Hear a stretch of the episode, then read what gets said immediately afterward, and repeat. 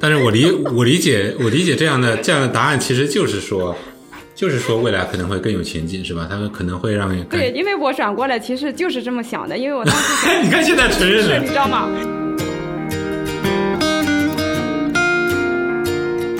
首先我们要定一下什么是白盒、黑盒测试。所谓的黑盒测试，就是当我不了解系统内部架构，我不了解系统内部算法以及逻辑的时候。以及数据流的时候，我只关心我的输入和输出。大家好，今天我们开始第七期的质量三人行的录制哈。这次的主题跟以往有点不太一样，我们会讨论关于数据 QA 和数据类项目的测试。那跟之前我们讨论更多啊，是关于综合性的话题啊，是吧？嗯，包括上一期啊，上两期啊，应该有聊到。呃，测试架构。那这次其实聊的是一个完全不同的一个领域。那这次我们也邀请到我的一个同事啊，他是李春辉，然后他嗯，最近几年一直在做数据类项目的测试。春辉先跟大家打个招呼吧。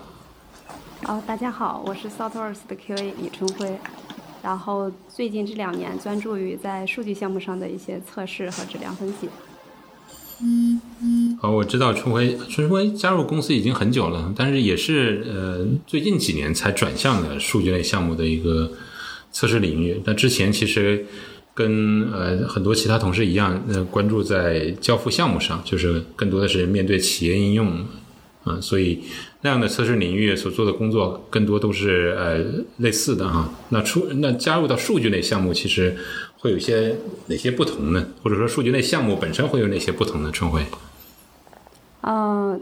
对我之前是像那个凯峰说的，之前一直在敏捷开发项目、传统软件项目上做测试，最近两年转到数据项目。那其实我自己的感受是，数据项目我自己把它分为有三个不同的点吧。首先从业务上，它更多的是从数据当中来去挖掘一些价值。就数据驱动，比如说可能企业有很多的数据，这些数据我们能够够分析或者挖掘，嗯，最后展现出一些，比如类似于报表了，或者是 AI 智能分析了，给企业再去呈现一些价值。第二个点，我是想聊数据类项目，其实很大一个点是大数据这部分，就数据的特点，比如说数据它的体量比以前会大很多，然后它的多样性，它有结构化、非结构化和半结构化数据。还有类似于它的这个及时性，所以这也是第二点，就是数据本身的特点。第三点呢，我是想聊，其实数据类项目大多跟我以往去做的一些交付差别是，它的交付件不同了。交付件有的不再是一个单独的软件，可能还包含数据、数据的质量，然后再就是 AI 模型。那你是花了多长时间呃开始熟悉这样的项目，然后最后真的能应付自如呢？呃，刚开始上的第一个项目其实是一个预测监控类项目。呃，刚开始上的话，其实很多地方跟在以前的项目是测试是类类似的。嗯，比如说是它的那个监控平台，就是我们跟传统的软件是类似的，有一个有一些界面。那有一些数据的处理，只是数据当时发生一个不同的差异，跟我以前测的项目，比如说发现数据体量它的确变得很大。以前我们可能是千万级，或者是。就是照性能测试的话，没有那么大体量。当我上了第一个就是监控项目之后，我发现数仓里的数据它是集群分布存储方式，然后体量特别大。然后这个时候呢，呃，数据通道处理也比较长，不像以前我们可能直接端对端的去做一些验证检验。当数据体量大，加上数据处理通道长的之后，那我的测试方式就变了。一个是我会，嗯，首先咱说体量大的这一块的话，我可能在照的数据上，嗯，包括它的多样性，然后特类似于举个例子，我们可能比如说是数据库里边的各种类型。包括照它的各种弯流这是以前可能关注少的，现在就关注特别多。这是在量级和多样性上，然后在处理处理通道上，是因为它经过了四个处理阶段，也可以理解为四个算法或者是组件。经过这些处理之后，它才从到了我们数据库当中，通过 UI 再去展现出去。那这个时候我会更关注每一步的这个处理步骤，就深入到底层再进进去测试。呃，然后去验证，所以这是第一个项目，当时我可能觉得虽然差异性不大，就这么两点，但是跟我以往的测试还是有一些不同了。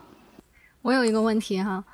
嗯嗯，刚才提到说，呃，数据类项目的测试，那它测试的这个重点到底是什么呢？因为我有听到说交付的有数据、有数据质量，然后还有 AI 模型，所以想了解一下，就是它的测试侧重点在哪？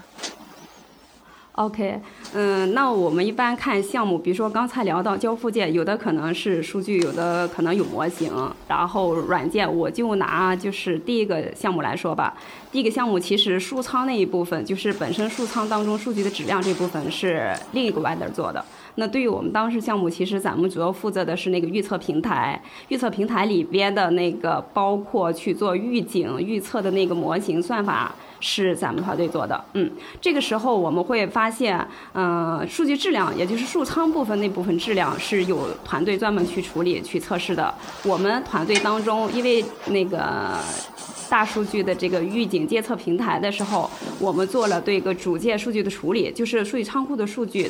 提取到之后，我们会对数据进行就是多步的处理。然后处理之后，然后去呈现。那么在处理过程中，那我们关注什么呢？我们关注数据在处理的逻辑正确性，包括数据处理，就类似于我们以前测试可能要关注的，对于软件来说，它的功能、非功能、安全，这些都是要关注的。只不过是以前我们可能只是端对端的看，比如说我们可能自己哎照了一个报表数据，然后直接可能看界面。类似于我们可能现在我简单说一下，假设我现在去测一个登录的话，我直接可能创建一个表单提交，然后看它界面 OK 就行。但这个时候，因为数据项目它更多是从数据仓库中直接读取数据，读取数据它中过中间经过了很多步骤的处理，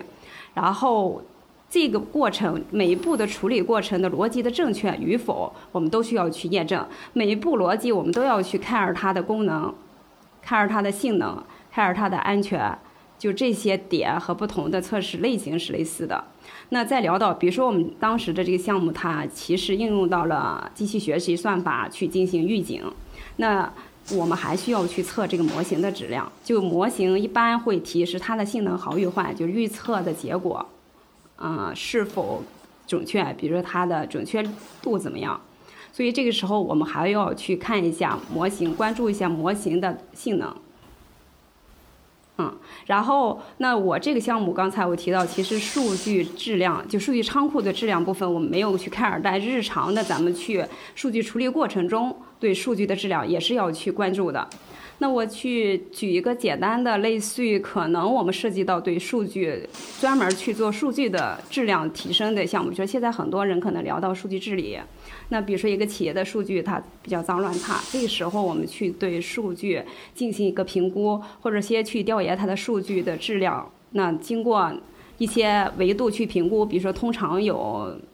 六个维度，比如说我们的可靠性。我们我们的一致性、完备性、及时性，类似于它的那个一致性，就六大维度，我们再去关注每一个维度它的质量如何。然后，如果质量比较差的情况下，我们再经过一些质量优化步骤去进行改进，或者有有一些类似于企业可能它会做数据治理、数据治理平台，那这个时候我们再去验证数据的，其实就是那几个维度去关注啊，每个维度的它的这个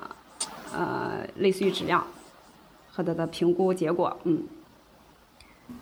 OK，嗯，刚才这个这一段我大概了解到数据测试需要关注是什么，然后其中还有一个问题啊，可能比较小白，就是提到说我们要验证每一步处理的这个正确性，这个是如何做到的？难道我们把它自动化了吗？还是用什么样的手段能够保证它的正确性呢？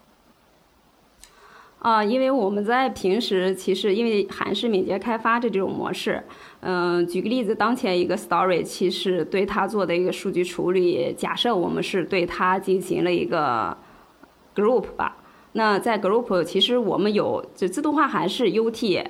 集成，就单元测试、集成测试，啊，端对端测试，就是这种模式。但我们在 DC 的时候，其实还是有手工。进行去验证的，那往往在测数据的，其实它的逻辑就是输入，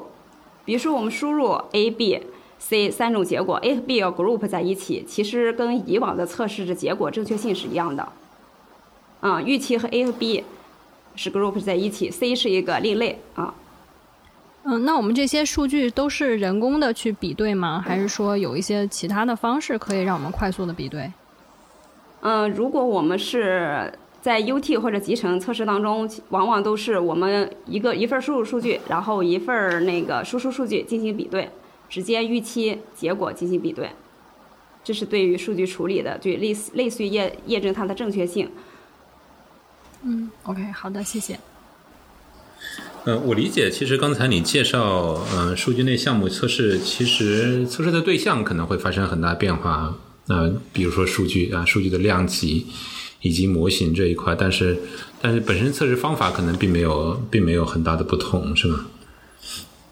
呃，对，包括测试理念也好，测试方法也好，比如说测试我们平时 QA 大家聊到的质量呢，是靠预防，嗯，然后类似于整个生生命周期我们要去参与，包括我们的一些敏捷测试实践，是都是在去把握一个就是产品质量也好，数据质量也好一些好的实践方式。那我们总体的思路还是进行以预防为主，嗯，然后包括我们刚才提到，其实测数据处理逻辑这一部分，比如说 ETL，我们在测数据。处处理通道的时候，我们也是，嗯，有我们的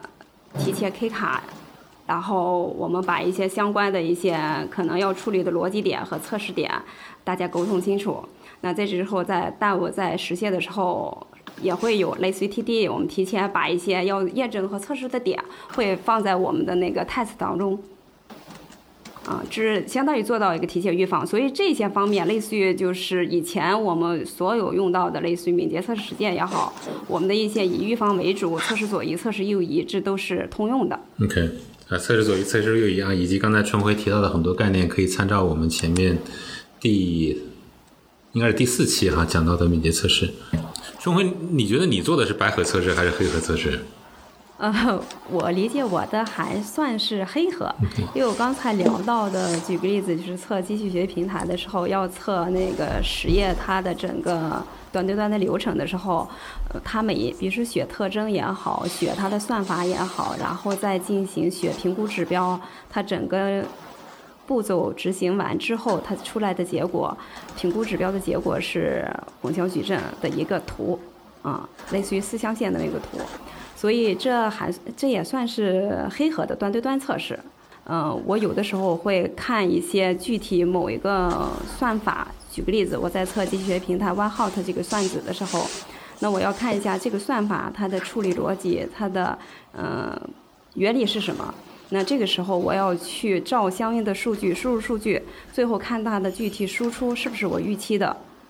嗯，这针对这个算子来说，其实我也是端对端，类似于是黑盒测试，因为我会看它。首先，我们要定一下什么是白盒、黑盒测试。所谓的黑盒测试，就是当我不了解系统内部架构，我不了解系统内部算法以及逻辑的时候。以及数据流的时候，我只关心我的输入和输出，而我的输入怎么来，知道我需要测哪些输入，是根据 AC 或者根据业务需求。我只知道业务需求，只知道 AC 的情况下，我设计的测试用例，知道的测试结果去做测试，这就是黑盒测试。所谓的白盒测试是什么意思？就是当你在黑盒测试的基础上，发现其实还是很多 bug，而且很多用例你发现居然你没涉及到，为什么呢？是因为你。没有去了解它的架构，没有了解它的数据流，没有了解它的算法，以及它的这个是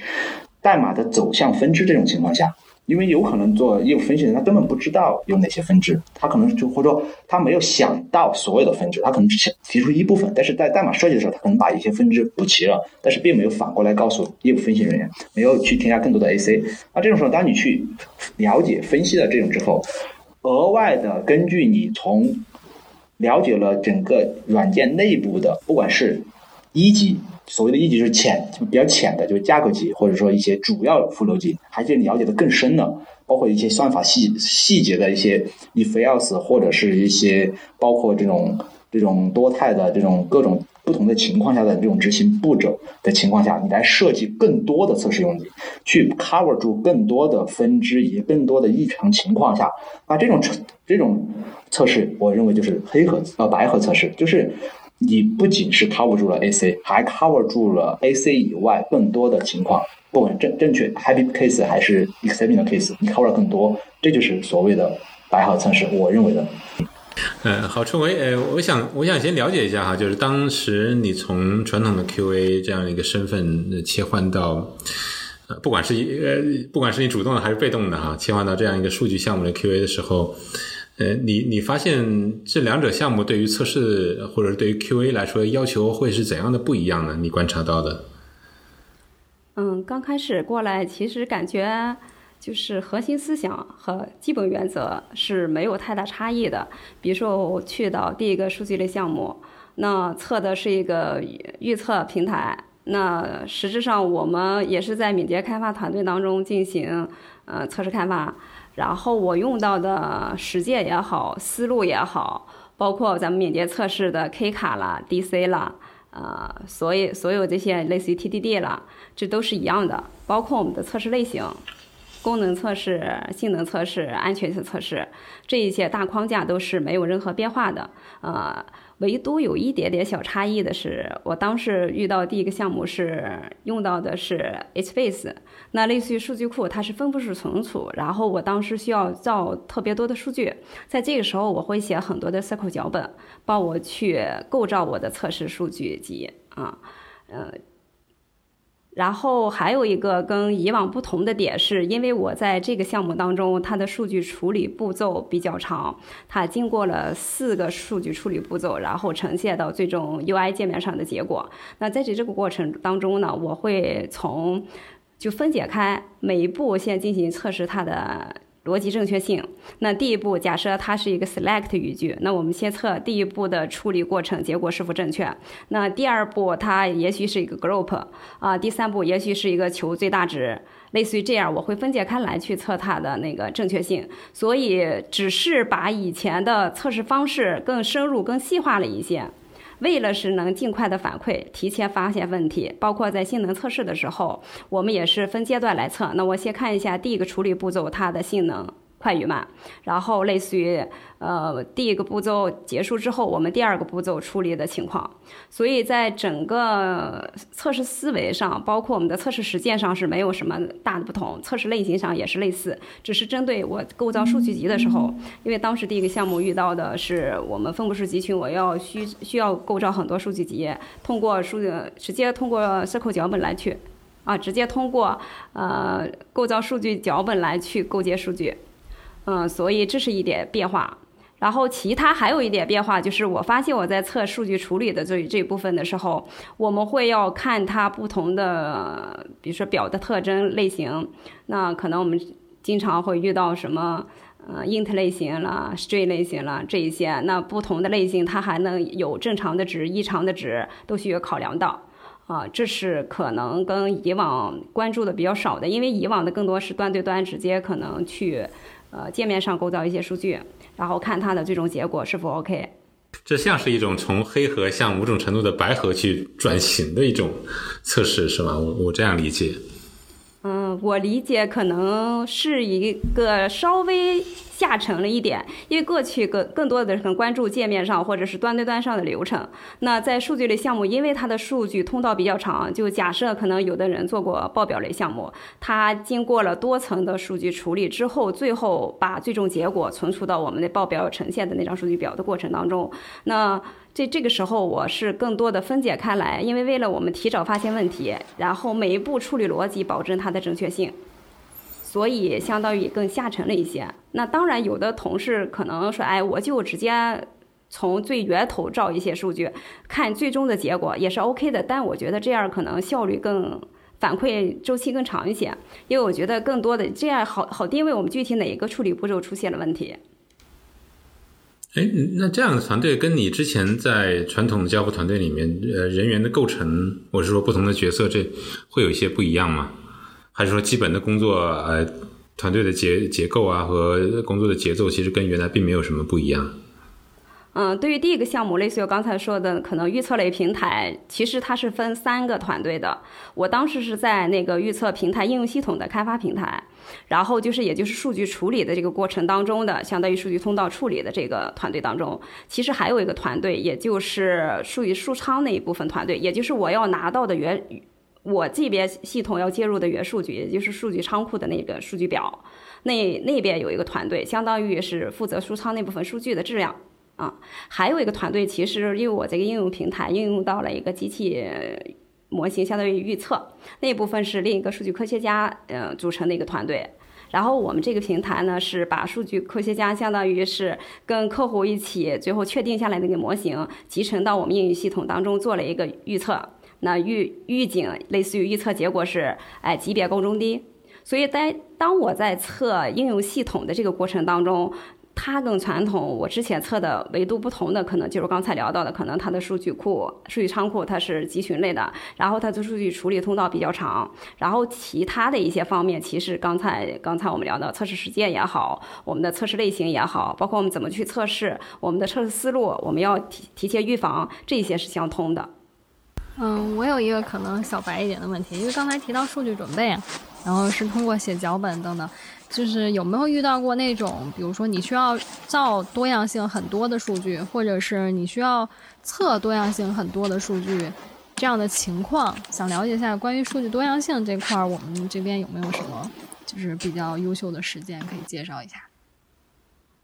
啊，小娜这个问题提的很好，因为刚开始测的时候发现我们那个数据类型特别多，就是类似于大家可以理解什么 int 啦、string 啦、date 啦、date time 了，全部都有。然后包括它每一每一个特这个特征类型属性，我们都是有不一样的值。在这种情况下，我该怎么测？怎么能更更高效一些呢？我其实准备了一个脚本，就是类似于像 circle 脚本，我们把。我所要测的全部这个呃故事卡的逻辑，就是假设我们有十个属性，然后它每一个又有它的正常值、异常值、可能空值，呃，我会准备针对性的就是精准测试。我把它理解为精准采样数据，我把每一种类型照一个数据，然后每一种类型的每一个 value 不同会照数据，这个是通过脚本化来实现，这样方便相当于后期我们的。呃，故事开开呃 kick kick off 的时候和大家达成一致，然后我们准备了这么一套数据集，通过这个 circle 脚本，或者是通过一个哪怕其他的脚本方式，大家构建这么一个呃更精准的呃用最少的这个测试测试用力，也就是我们刚才说的数据 case 来去覆盖我们全部的这个逻辑 case。嗯，所以。通常在这种情况下，我们都是准备一份脚本，或者是准备一个时空语句来去构建我们要测的数据集，尽可能把我们要想到的所有的测试字段的类型和它所有可能出现的歪扭情况，嗯，OK，就所以听上去的话，我们在做测试之前的这个数据集，或者是叫数据用力集的这个分析是很重要的。嗯，是的。当我们在故事卡 review 的时候，我们就会提前把一些场景，类似于我们会写 QA checklist 罗列出来。在这个同时，我们会把刚才说的你要准备什么样的数据 case，我把它叫做数据集运列，就是希望你的数据每一条数据都是精准 cover 你想测试的一个场景。啊，我这里可能想跟大家分享的一个是，我们尽可能不要上来直接拿一张很大的表，它可能里边有很多的类型，也有很多的 value。这个时候，一个是它可能慢，比如说特别大的数据量的时候；再一个是在我们 dash check 的时候也好，在你测试的时候也好，你很难 debug 出到底哪种场景它没有 cover 到，或者哪种场景在这个更大的数据量当中是没有被覆盖到的。所以我通常在做。一个故事卡的测试的时候，我们一定要针对这个故事卡所覆盖的测试逻辑场景，精准的对应去对应上具体的测试数据用例。就是我经常会提到一个叫最小级，拿我们的最小级，把你所有要 cover 的测试用例啊 cover 住。OK，好，谢谢。因为我知道春晖开头是做过几个数据数据类的应用项目哈，它它更某种程度上更像是在交付像传统软件一样的那些功能。那后来又参与了一个机器学习平台，我看你在公司内部也有对呃如何去测试机器学习平台做了一些分享。这这两类不同的数据类项目，其实会有多大的区别呢？在你看来，对你的工作的内容啊，嗯。就是这些方面，对。然后刚才聊到的，就是可能我测的更多是数据应用平台的这么一个测试，所以对我从普通之前的传统软件项目转过来测数据类项目，差别没有那么大的，就是没有那么明显。但当我进入第二个项目机器学习平台的时候，那对自己的挑战比较大的一点，是因为我对机器学习领域很多的这些算法也好，或者是它的一些更深一点的知识也好，是知识储备不够的。所以当我在那个时候进行 K 卡的时候，或者是带在 check 的时候，我需要提前补充很多的知识，或者是相关技能。所以在当我转向机器学习平台测试的时候，那我首先会扩充我机器学习相关的一些领域知识，类似于可能机器学习涉及到哪些算法，机器学习它的整个模型训练的过程，以及我在测这个机器学习平台，它整个平台当中支持了多少种算法。每个算法它是什么样的逻辑？因为我只有清楚了这些之后，我才能去测试它的正确性。嗯，所以机器学习平台跟应用项目比起来，可以说其实呃领域知识发生了很多的不同。因为刚开始我测的应用项目其实并没有涉及到对机器学习模型的具体测试，包括对机器学习算法的了解或学习。啊，但到机器学习平台的时候，这些知识我就需要去更多的了解和学习。因为只有了解了更多，才能在我们实际开发当中给出更多的反馈，以及去怎么思考测试这个机器学习平台过程当中的一些步骤也好，或者是算法的正确性也好。在你做了几年呃数据类项目的测试之后，你现在回看你当时这种这种转型，某种程度的转型啊，因为很有可能有一天你又转回去了啊，就这种这种转转变对你来说困难吗？或者说对于那些有兴趣去加入到数据类项目的一些 QI 来说，他们在这种转变的过程中需要做怎样的知识储备呢？或者是有有哪些信息可以推荐呢？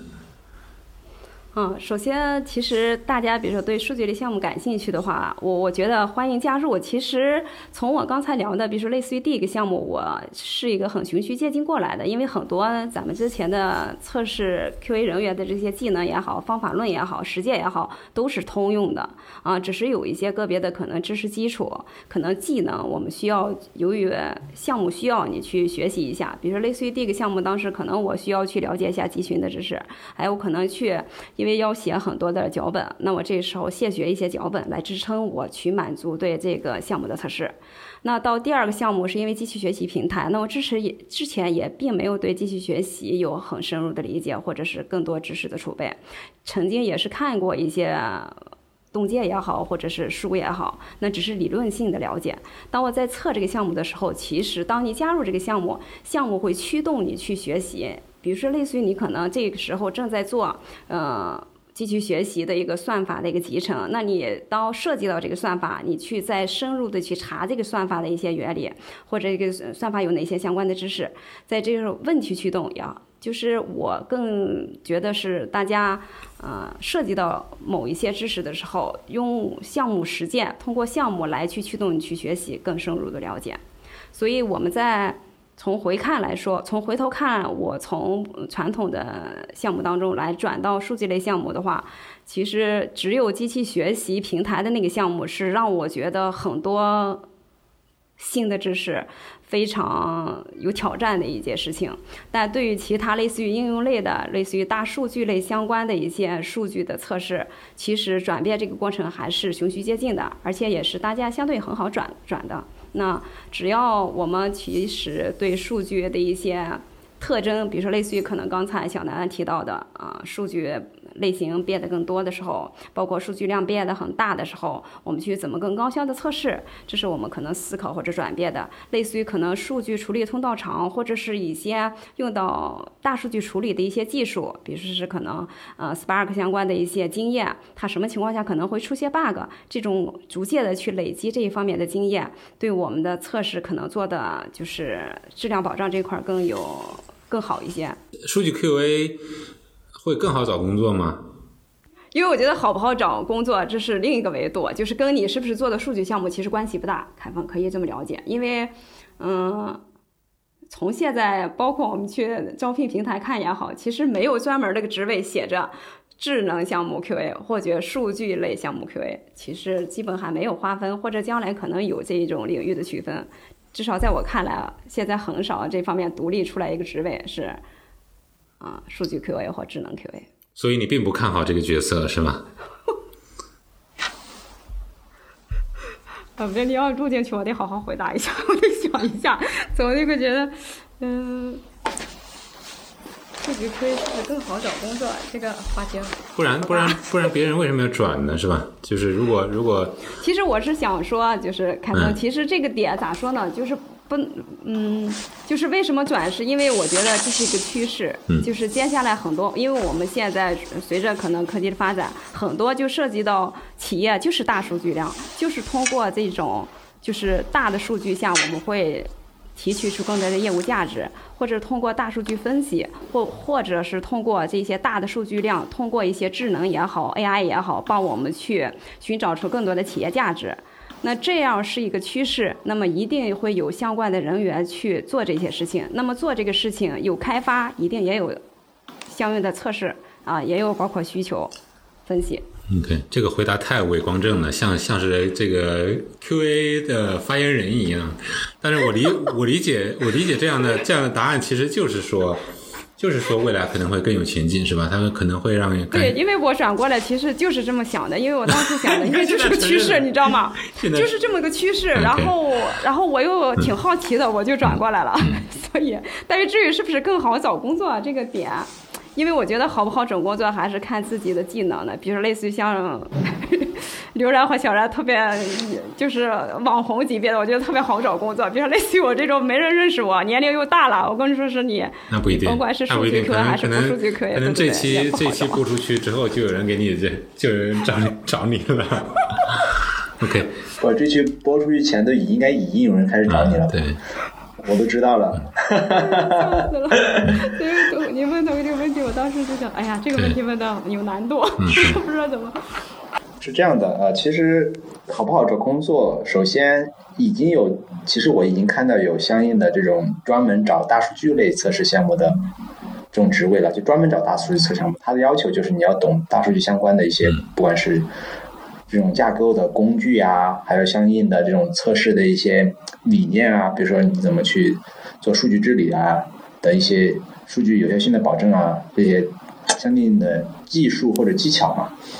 或者方法理论嘛，你都要相懂一些，因为这些东西，就算一个一个正在做的项目，你去的话，你肯定学习的时间也不多，所以说肯定是需要你有经验啊，这种已经有了。但是相对于 AI 测试的这种机机器学习的测试这种职位，好像并不多。因为其实机器学习本身现在体量并不是大家想象的嘛，可能很多公司在做，但是其实工作职位并没有那么多。而且 AI 测试一般很多现在还是创业公司，那创业公司可能就是开发就自己做了测试了，所以说，呃，大数据呢已经呈现出有苗头，就是至少有专业的职位。然后 AI 测试呢，这个其实还要看，从我个人的角度哈，还真的是一个未知，就是并因为现在 AI 本身或者说机器学习本身听起来很火，其实真正能落地做的比较好的公司很不多。或者说很多可能还在实验阶段，那很多实验阶段的的工作项目是不需要所谓的 QA，像 Google 一样，Google 它其实很多创创新性项目在前期是不需要测试人员的，它一旦是真正觉得这有价值，要大规模投入的时候，可能才会有测试人员进行加入。所以说，测试人员呃那个机器学习这一类的，现在我去提持持保留保留态度。在大数据的呢，这个肯定是会越来越多，这毋庸置疑，而且已经开始有职位了。OK，嗯，我可以分享一个，就是我的前前同事的例子。然后他呃之前跟我一样，都是做这种嵌入式系统的这种测试的，然后可能更偏硬件以及软软就是硬件上面的软件平台这样的一个测试场景。然后他自己对大数据比较感兴趣，然后就转了做这个大数据类的测试。然后现在发展的也挺好的，就感觉随着这个。人包括测试领域的这个，其实慢慢的这个逐渐细分哈、不同的这个业务领域上的学习成本，它跨行的一些成本还是有一些的。我感觉以后可能会是一个趋势，就是我们会专招某一业务领域的，比如说呃互金类的测试，或者是这个大数据类测试，它除了本身的 QA 的职能以外，可能更多的也会附加一些领域的，比如说类似领域专家啊，有很多领域知识这样的一个一个加成，所以我是看好这个职位的。嗯好，我等着你们俩转型到数据 QA。为什么呀？为什么有前景？需要转需要转型吗？通吃啊！好。好，谢谢春晖跟我们分享哈，谢谢大家，我们今天就到这里吧。谢谢大家，谢谢大家，谢谢大家。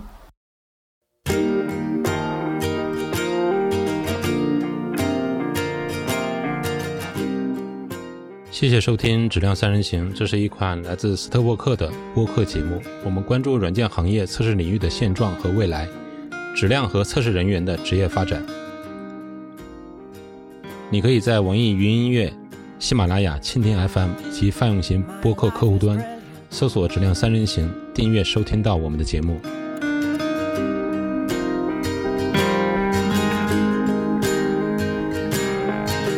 My life is brilliant, my love is pure. I saw an angel, of that I'm sure. She smiled at me on the subway with another man. But I won't lose no sleep on that, cause I've got a plan. You're beautiful. You're beautiful. You're beautiful.